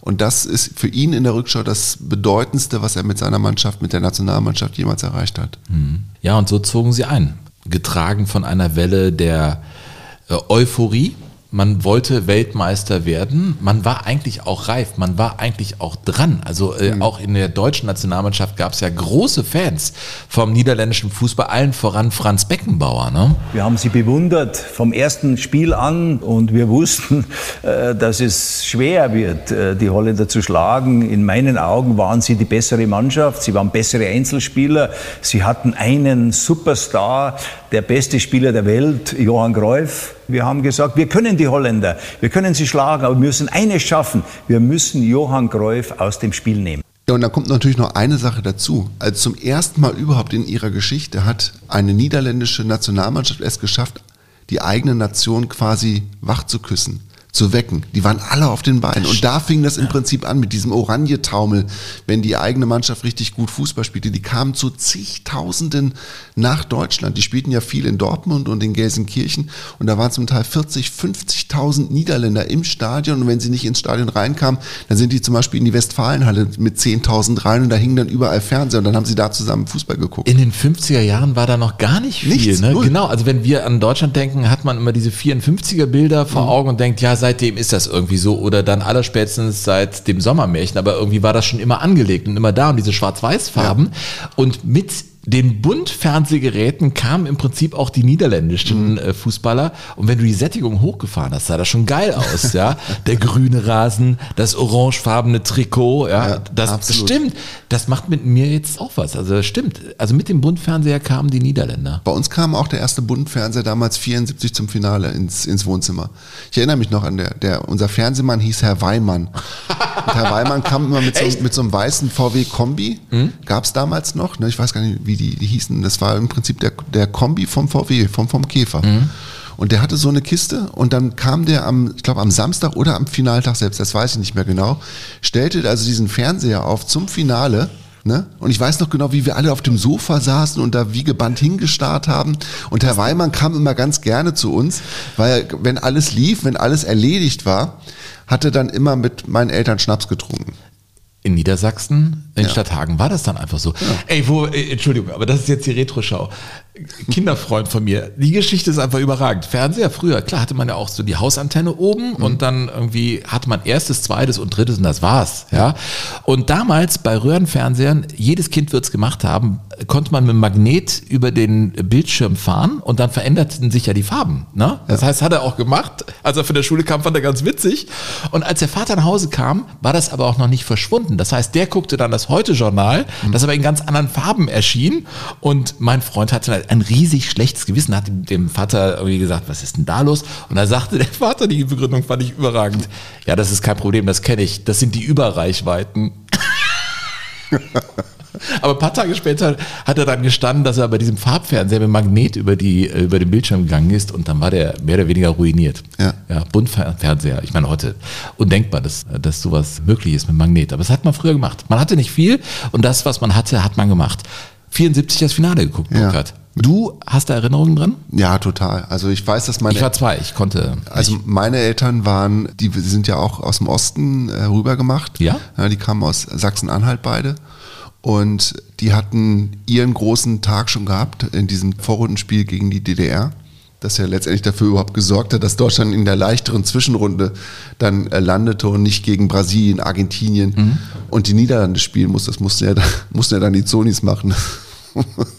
die Wessis waren dann waren clever genug, dann quasi die andere Vorrunde. Übrigens, das hat Günter Netzer sagt ja bis heute, es wurde früher immer gesagt, wurde ich immer als Weltmeister tituliert. Das hat mir nie gefallen, aber dann habe ich drüber nachgedacht und dann ist mir eingefallen, dass ich ja nur ein Spiel gemacht habe gegen die DDR. Da bin ich eingewechselt worden, habe 20 Minuten gemacht. Als ich eingewechselt wurde, stand es 0 zu 0. Als das Spiel zu Ende war, haben wir 0 zu 1 verloren und nur durch dieses Spiel sind wir in der Zwischenrunde im leichteren Topf gelandet und konnten Weltmeister werden. In der anderen Gruppe hätten wir keine Chance gehabt. Also habe ich mein Schärflein tatsächlich zum Titel beigetragen. Auch im Training. Kommen wir vielleicht noch zu, ja, dass er da seine Rolle ja, hatte. Ne? Das ist definitiv. Finale, Münchner Olympiastadion, Bayern München, dank dem lieben Herrgott immer noch, dass sie das Ding da hingesetzt bekamen für mhm. 72. Das hat sie gerettet finanziell. Das muss ich an dieser Stelle einfach immer wieder betonen. Ja, äh, aber zwei Jahre nach der Eröffnung des Olympiastadions dann da dieses Finale. Helmut Schmidt war Bundeskanzler und die Tribüne war voll. Äh, Walter Scheel, Bundespräsident. Ja, genau. Und es ging ja so schlecht los im niederländischen Fernsehen, die jubelten natürlich. Ein äh, paar Sekunden waren gespielt und schon war es soweit. Kruis, Kruis. En inderdaad heeft hij volgens mij de Kruis gaat alleen door wordt neergelegd. En het is een penalty in de eerste minuut. Ik dacht dat het Heunis was, maar daar komt de penalty van EVC 0 Leiden. Burkhard, das war das 1 zu 0. Johann Neskens hat diesen Elver mittig reingeschossen und der deutsche Fernsehkommentator Rudi Michel stellte lapidar fest, Meier ohne Chance. Ja, Meier hat aber auch nie eine Chance. Also haben wir schon an anderer Stelle festgestellt, auch hier in Jogo Bonito, Leute, ich empfehle euch, mittlerweile wird das ja wie so eine Art Lexikon hier. Ja. Welche Folge ist das jetzt? Die elfte oder zwölfte? Äh, Keine Ahnung. Ich glaube die zwölfte. Zwölfte. Mhm dass äh, Sepp Meier aber sicherlich vieles konnte, aber Elfmeter nicht. Ja, aber Sepp Meier kann bis heute von sich behaupten, dass er die, dass er die erste deutsche Ballberührung hatte in diesem Finale, als er den Ball aus dem Netz holte. Das war so. Weil es nämlich den Anstoß gab für die Niederlande und dann hatten die irgendwie zwölf oder dreizehn Ballkontakte und dann ging der Kräuf davon, Fuchs kam nicht hinterher, Hönes musste ausbessern und hat ihn dann wahrscheinlich kurz vor dem Strafraum zu Fall gebracht. Also diesen Elfmeter hätte man auch nicht zwingen geben müssen. Aber Jack Taylor, der Unparteiische aus England, übrigens Schlachtermeister gewesen vom Beruf, hat dann auf den berühmten Punkt gezeigt. Ja, und äh, so lag Deutschland 0 zu 1 hinten. Aber äh, die Geschichte ist ja klar, wir kennen sie. Ausgleich per Elfmeter, Paul Breitner und dann das 2 zu 1 von Gerd Müller. Ein Kunstwerk, dieses Tor. Mhm. Aber auch nur möglich, weil Berti Vogts eigenmächtig seine Taktik geändert hat. Ich habe oft gegen Johann gespielt, in Freundschaftsspielen. Da sage ich, ich weiß schon, wie ich es zu spielen habe. Entweder ich nehme ihn direkt schon vor der Mittellinie, sonst ist er nicht zu attackieren, sonst kann man ihn nicht aus dem Spiel nehmen. Und dann hat er aber noch gesagt, okay, trotzdem, wir bleiben dabei, 20 Meter vor dem Tor übernimmst du ihn. Mhm. Also er das, ist Helmut Schön. Er ist Helmut Schön, ne? genau. Und so haben sie halt angefangen, dass, dass Berti Vogt quasi hinten gewartet hat, bis der Kreuf auf ihn zugestürmt kam.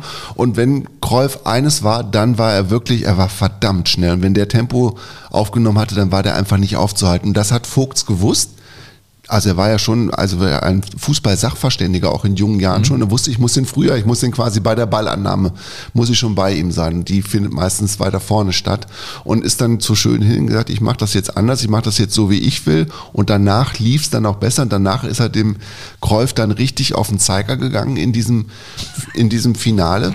Und er hatte natürlich auch noch im Kopf, wenn ich das nicht mache, dann sehe ich ganz schlecht aus, weil einen Tag vorher hatte es äh, ja eine Generalprobe gegeben im Training und da hatte Günter Netzer quasi die Rolle von Johann Cruyff spielen müssen. Dieses Trainingsspiel ging dann zugunsten der B-Mannschaft aus und ich habe eine großartige Leistung gebracht gegen Berti Vogts und bin dann nach dem Spiel musste ich zu ihm in, äh, in sein Zimmer und habe gesagt, Berti, der Johann kann morgen nicht so gut spielen, wie ich heute gegen dich gespielt habe. Du musst keine Sorge haben. Ja, äh, und da war irgendwie was dran. Ne? Also das, das war ein Schlüssel zu diesem Sieg. Ja, wenn du dir das Spiel nochmal anguckst, Berti Vogt hat ja auch fast ein Tor geschossen in diesem Spiel tatsächlich. Der war kurz davor wirklich das glaube das 3 zu 1 zu erzielen oder das 2 zu 1 kurz in der ersten Halbzeit noch, der hat eine fantastische Leistung gebracht. Und da da seinen Ruf quasi als Terrier begründet, weil er ihm einfach, der ist ihm halt nicht von der Seite gegangen. Und der Kreuf war so frustriert schon zur Pause hin. Der war so sauer, dass der quasi auf dem Weg in die Kabine ist er zum Schlachtermeister Taylor hingegangen, also zum Schiedsrichter, und hat sich beschwert, hat ihm seine Knochen gezeigt. Hier, überall, das war alles der Berti. Und du musst das mal pfeifen. Ne, es wäre schön, wenn du das mal sehen würdest und ahnden würdest in der zweiten Halbzeit. Und das hat der Taylor alles verstanden. Und dann hat er ganz wild in seinen Taschen genestelt, hat die Pfeife bemüht und hat dem König Johann auf dem Weg in die Kabine die gelbe Karte gezeigt. Apropos, du musst irgendwie dir das mal angucken. Johann Cruyff, wir gehen jetzt ein paar Jahre weiter. Abschiedsspiel. Er lädt die Bayern ein, also wegen der äh, wirklich Verbindung zum deutschen Fußball. Und in Amsterdam spielt er gegen den FC Bayern München. Und die kommen und äh, im Schlepptau auch der ganz junge Klaus Augenthaler, mit dem ich gesprochen habe in Einfach Fußball, dem WDR 2 Fußball-Podcast. Wir haben über so vieles gesprochen. Ich wusste gar nicht, dass der als Kind BVB-Fan war. Wusstest du das? Auge? Auge. Nee, Sigi Held war sein großes Vorbild. Nee. Doch. Sigi Held? Sigi Held. Das ja. was ganz anderes. Er sah so ähnlich aus, sagte er mir. Der, ja, Klaus Augenthaler. Er spielte damals Straßenfußball. Also er wollte gar nicht äh, in den Verein, aber der war so gut, dass die dann zu ihm hinkamen und sagten, Klaus, du musst jetzt hier bei uns spielen. Und der war als Kind BVB-Fan von Luther mhm. Emmerich und von Sigi Held und er sah so ähnlich aus. Jedenfalls spielte der dann mit dem FC Bayern München, darüber hast du auch schon mal gesprochen, bei diesem Abschiedsspiel in Amsterdam ja. und vor diesem Spiel kamen die Alten ja, zu ihm und sagten Folgendes. Und dann sagt Beckenbauer und Schwarzenbeck an, du spielst gegen Johann. Und den wollen wir heute nicht sehen. Und es war ein Abschiedsspiel. Ich habe nicht ans Abschiedsspiel, Abschiedsspiel gedacht. Ich habe den rasiert ohne Ende. Wenn der ein Tor macht, dann kriegst du Ärger mit uns. Dann haben wir das Spiel, glaube ich, 8-1 gewonnen. Wir wurden dann auch ausgeladen äh, nach dem Spiel zum, zum ja, Empfang. Das vergesse ich nie. Ist es nicht irre? Hat er, ja, ein Fehler ist drin. Äh, Bayern hat 8-0 gewonnen. Mhm. Und es war, ja, natürlich. Aber ich glaube, das haben die ja auch, das haben die ja nicht ohne Grund gemacht. Ne? Die fühlten sich einfach scheiße behandelt. War auch so. Also mir hat das ja auch Karl-Heinz Rummenigge, einer der Initiatoren dieses ja, also vom Ergebnis her gemetzelt, hat mir das auch in Einfachfußball erzählt. Dann kamen wir ins Stadion, es war furchtbar schlechtes Wetter, kann ich mich erinnern. Und dann irgendwann habe ich den, den Sepp Meyer gebeten, der damals Kapitän war, Sepp, geh doch mal bitte zum Johann und frag, ob wir Ergebnis irgendwas da mal absprechen sollten, weil es war ja sein Abschiedsspiel und wir wollten ja eigentlich gar nicht irgendein Drama da fahren. Nein, da macht man doch 5-5-6-6 und den Siegtreffer so, macht dann Johann Kreuf in der 90. So richtig. gehört sich das ja eigentlich. Richtig. Und dann ist der Sepp in die, ist zu dem Johann Kreuf gegangen, der stand dann da mit seiner Fluppe, der hat ja immer geraucht vorm Spiel und hat dann zum Sepp gesagt, nein Sepp, wir spielen seriös. Ich will ein seriöses letztes Spiel haben. Es war eigentlich, wie gesagt, anders geplant, anders gedacht, aber Johann Cruyff war wohl ein solcher Sportsmann, dass er da irgendwie was veranstalten wollte, was dann besser nicht passiert wäre. Ja, hätte nicht so sein sollen, aber Johann Cruyff und die Deutschen, das ist eine besondere Geschichte. Zurück zu 74, also in der Pause sitzen die da, ja, aber ja, Moment mal, Moment mal, nee, nicht gleich zurück, weil Johann Cruyff, ne, also wir reden hier von seinem Abschiedsspiel im November 1978, hat aber danach ja nicht aufgehört. Nein, der hat dann noch weitergespielt. Nee, so, er hat dann erstmal Pause gemacht, ist dann in die USA gegangen, hat dann so ein bisschen Ringeldinge Ding Dong da gespielt in den USA, kam wieder zurück, spielte mit Ajax wieder wurde, in der Eredivisie, wurde auch. mit Ajax noch zweimal Meister ja. und Pokalsieger, hat dann bei Ajax keinen neuen Vertrag gekriegt, mhm. war darüber pottensauer und ist dann ausgerechnet zu Feyenoord Rotterdam gegangen und ist mit denen, hat mit denen auch nochmal das Double geholt. Ja, und dann nochmal ein Abschiedsspiel gemacht, ne? Also, äh, das nehme ich an, noch, ja. Ja, ja. Aber also so, halt. das konnte er, McCroy konnte das nicht nicht auf sich sitzen lassen. Aber die Geschichte von diesem Abschiedsspiel finde ich genial. Und auch den Klaus Augenthaler mit 18, dass der den Auftrag kriegt, irgendwie, den wollen wir heute nicht sehen. Ja, die müssen echt angefressen gewesen sein, die Bayern.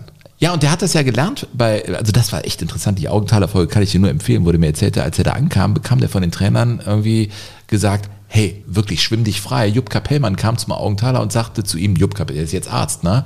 Lern du erstmal Deutsch, was bist du denn überhaupt für einer, ne? Mhm. Und dann hat der Augenthaler den weggesenzt, dann kam der hin zu ihm, der Kapellmann zum Auge, und dann sagte der Auge, wenn du nochmal kommst, hau ich dich nochmal weg. Mit 18. in diesem Star-Ensemble. Und so hat sich Klaus Augenthaler freigeschwommen. Ja. Ja. Apropos freigeschwommen, das gilt ja auch für die Deutschen dann im Finale 74. Ne? Ja, jetzt ne? aber zurück, ja. So, 74 genau. und in den 20 Minuten nach dem Führungstreffer für die Niederlande durch diesen verwandelten Foul-Elfmeter haben die ja nur noch Jojo gespielt mit den Deutschen. Die wollten sie vorführen im eigenen Stadion.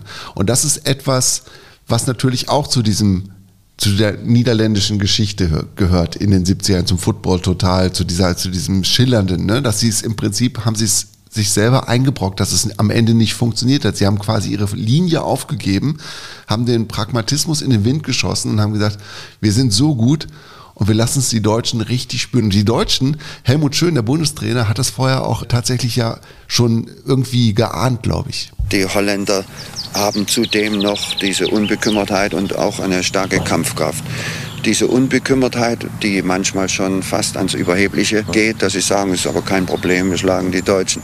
Kann die, da nicht ein auch, Vorteil für Sie liegen? Ja, na sicher. Ich, ich, ich habe gern diese äh, in der Presse gelesen, wie, wie, wie sehr die Holländer vom Sieg überzeugt sind. Das sollte man nicht tun. Ja.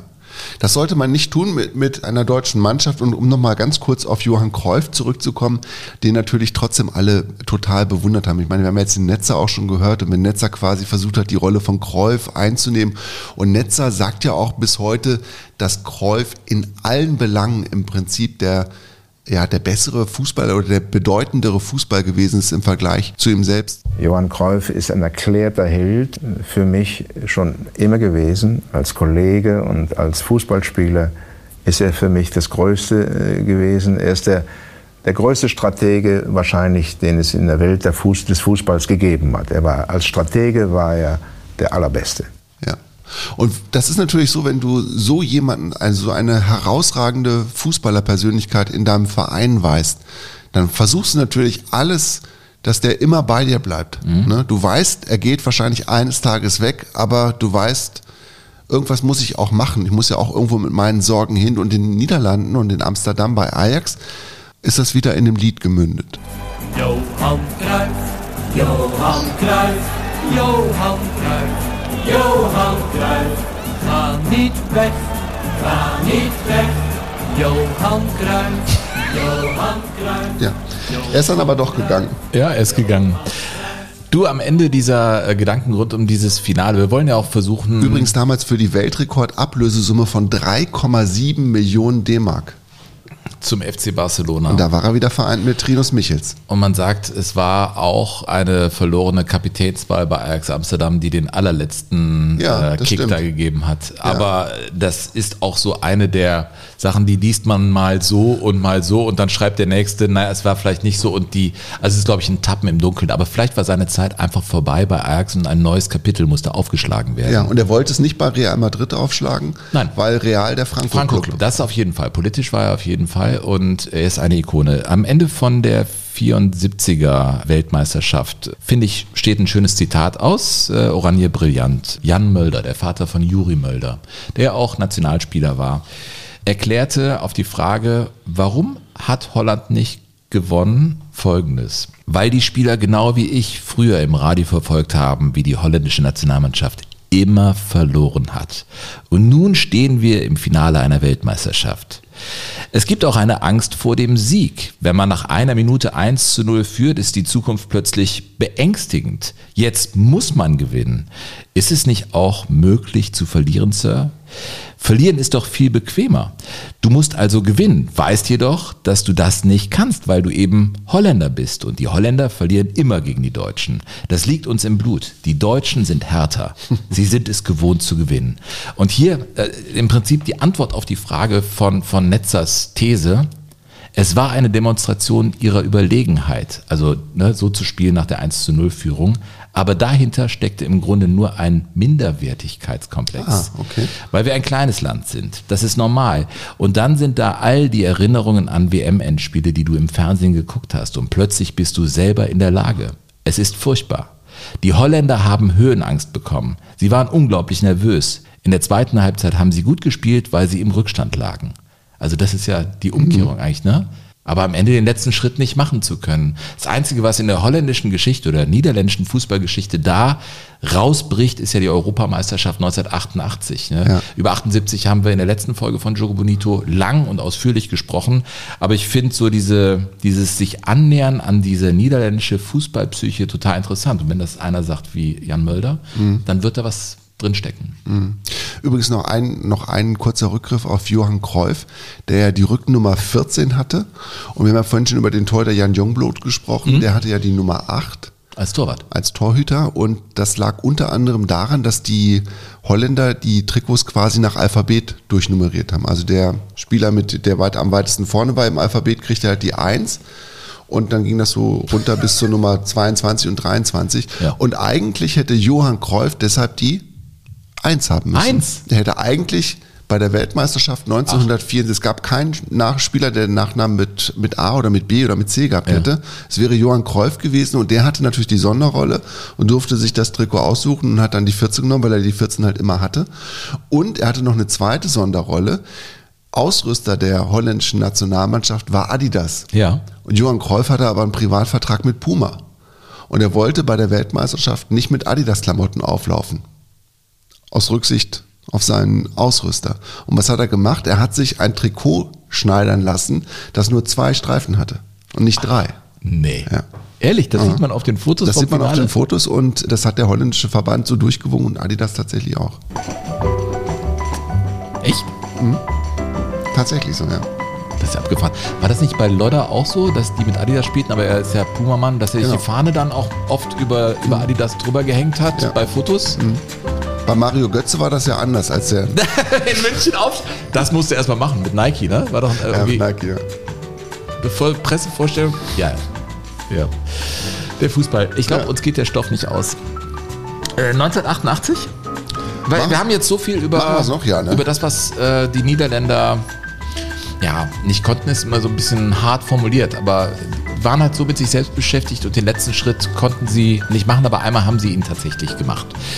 Man muss, glaube ich, beim Halbfinale gegen Deutschland da anfangen, oder? Also das war ja das große Spiel. Das Bild, was in Erinnerung bleibt, ist natürlich das Trikot von Olaf Thon im mhm. Gesäß von Ronald Kumann. Ne? Mhm. Das, das ist so die Erinnerung, als vor dem Block eben ja, er da schon despektierlich mit dem deutschen Trikot umging. In das Hamburg, war, war eine große ne? Genugtuung nach einer schmerzvollen Geschichte, die die Niederländer hatten und auch weiterhin haben sollten mit Deutschland. Zwei Jahre später, 90, das Achtelfinale. Mhm.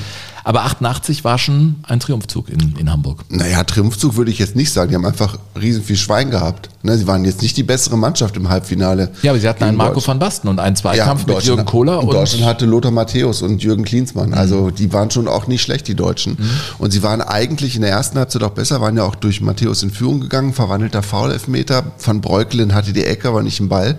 Und dann in der zweiten Halbzeit gibt es diesen Zweikampf zwischen Kohler und Van Basten. Und da ist der Kokser ist eigentlich gar nicht zu spät. eigentlich ist ein Witz, dass dieser Elfmeter überhaupt gepfiffen wird.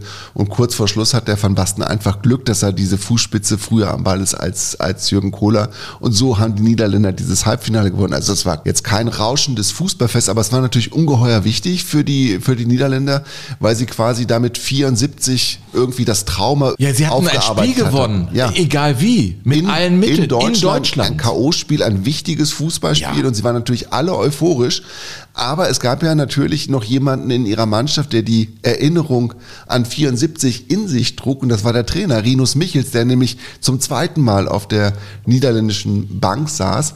Und der hat also seine Mannschaft direkt nach dem Schlusspfiff im Halbfinale ermahnt, sich zu konzentrieren, weil noch ein Spiel vor ihnen stand. Und dass sie es diesmal auch wirklich konzentriert zu Ende bringen. Und Hans van Breukelen, der Torhüter der holländischen Nationalmannschaft, hat sich an diesen Auftritt von Rinus Michels direkt nach dem Schlusspfiff so erinnert. Rinus Michels just said, "Let's I hope you had a wonderful night.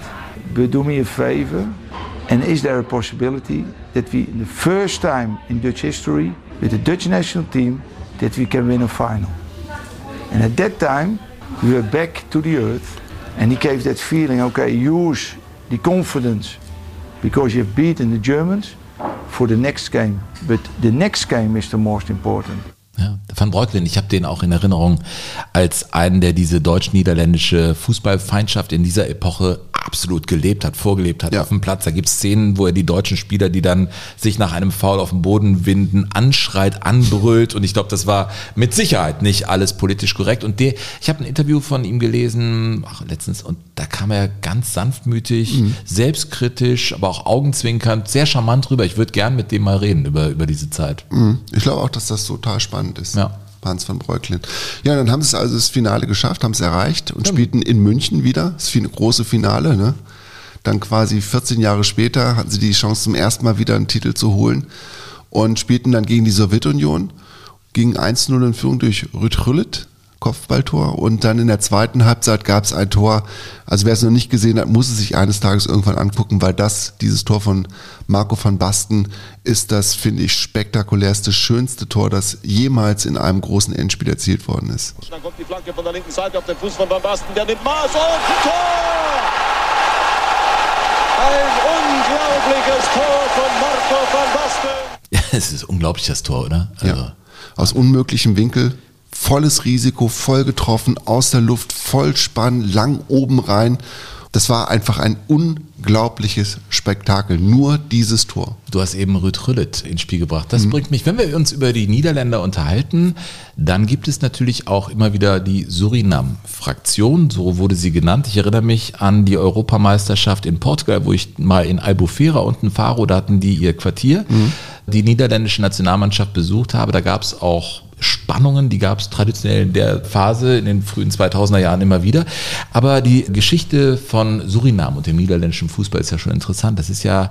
Die spielten 74 überhaupt keine Rolle, ne? Da gab es keinen einzigen farbigen oder dunkelhäutigen Nationalspieler. Ja, das ist ja eine ehemalige Kolonie, äh, niederländisch-Guyana. Mhm. Ne?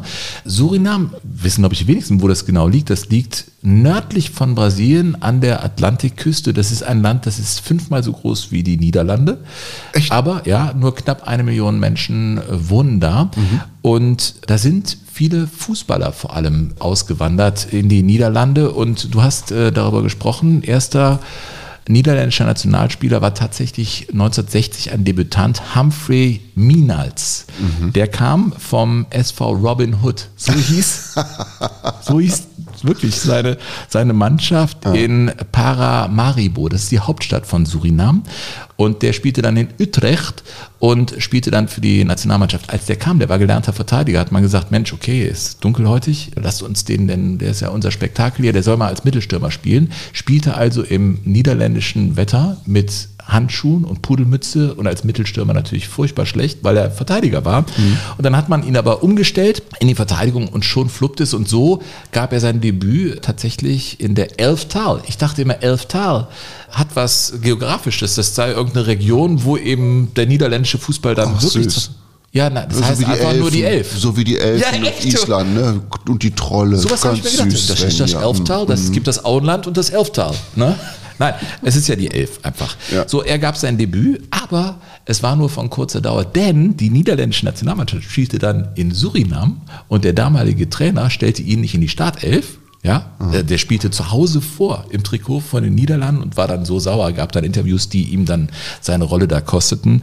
Und so war die Geschichte von Humphrey Meanals als erstem niederländischen Nationalspieler surinamesischer Herkunft schnell auserzählt. Aber was auch interessant ist, da ja. kamen ja noch andere rüber, zum Beispiel Hermann Reikart. Ah. Der Vater von Frank Reikart. Der, der hieß als, Hermann? Ja, der kam rüber, war da äh, Fußballer. Oder Georges Gullit, mhm. der Vater von Ruud Gullit, war auch Fußballer. Die kamen also als Fußballer da in die Niederlande in den 70er Jahren und 60er, 70er Jahren und gründeten dort Familien. Und Ruud Gullit ist eigentlich nach seinem dem Namen mütterlicherseits benannt, aber als er dann Fußballer wurde und der Vater längst über alle Berge war, sagte er, Herr Rüdit klingt aber cooler und hat dann doch den Namen des Vaters angenommen. Das ja. ist sozusagen sein Künstlername, Rüd Rüdit. Ja.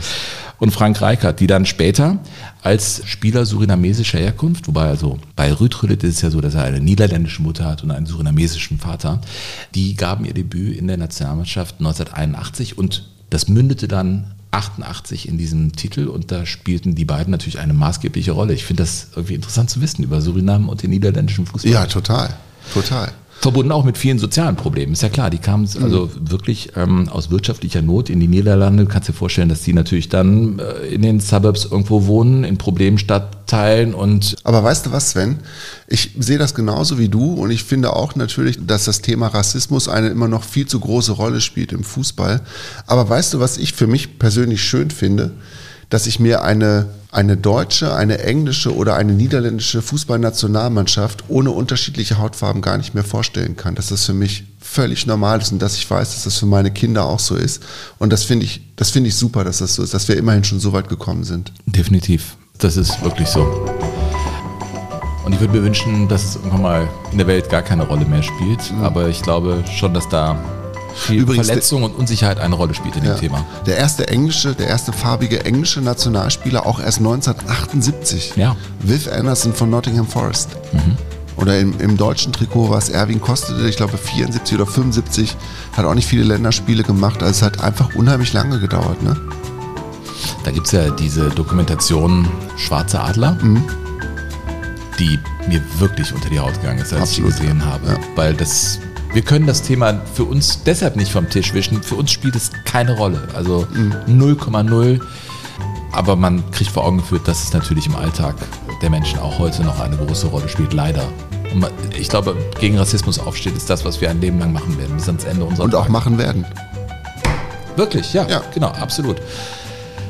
Äh, weißt du was? Ich, ich habe den Eindruck, wir sind ja jetzt gar nicht so richtig im Vereinsfußball gewesen im niederländischen nee. Vereinsfußball. Über Feyenoord haben wir gar nicht gesprochen. Nee, du wolltest halt über Ringe Dinge Dong sprechen, weißt du? Das ist ja wieder typisch Pistor. Können wir uns verabreden auf eine zweite Folge? Ja, es ist genauso wie mit Österreich. Also ja. wenn du einmal anfängst, in diesen Geschichten zu graben und einfach Dinge zu bergen, von denen du selber gar keinen Schimmer hattest, ne? also Willy Dullens zum Beispiel oder den Boschkamp, das ist einfach so toll und man ist wieder nicht alles losgeworden. Nein, aber, aber so ist es auch gut, Sven. Ja. Thema nächste Woche bei mhm. uns: äh, Fußballer ohne Stimmgabel. Den Titel würde ich jetzt gerne auch so fixieren mit dir. Ja, dann machen wir das so. Super, wir sind basisdemokratisch. Wir müssen den Hund fragen. Nee, wir haben keinen Hund hier. Ne? Nee, das, sag, war, das war cool, oder? Ich sag nix. 2-2, stimmst du mit Freunden ab bei so einer Riesenentscheidung und dann guckst du einen Hund an und der sagt, ja, du willst bleiben. Okay, dann ja. bleiben wir. Ja, Burkhard, haben wir noch einen musikalischen Rausschmeißer? Ja, du, ich würde mit dem äh, Gassenhauer aufhören, mit dem wir quasi eingestiegen Ja. sind. Der hat ein ganz schönes Ende und beschreibt einfach, dass die Niederländer einfach ein ganz tolles Footballland sind. Sind sie auch. Ja. Wir grüßen rüber Grüetjes, aus Köln grüetjes. oder, oder Königsdorf bei Köln rüber in die Niederlande und bedanken uns ganz herzlich dafür, dass ihr ein weiteres Mal hier Jogo Bonito gehört habt. Danke sagen Burkhard Hupe und Sven Pistor.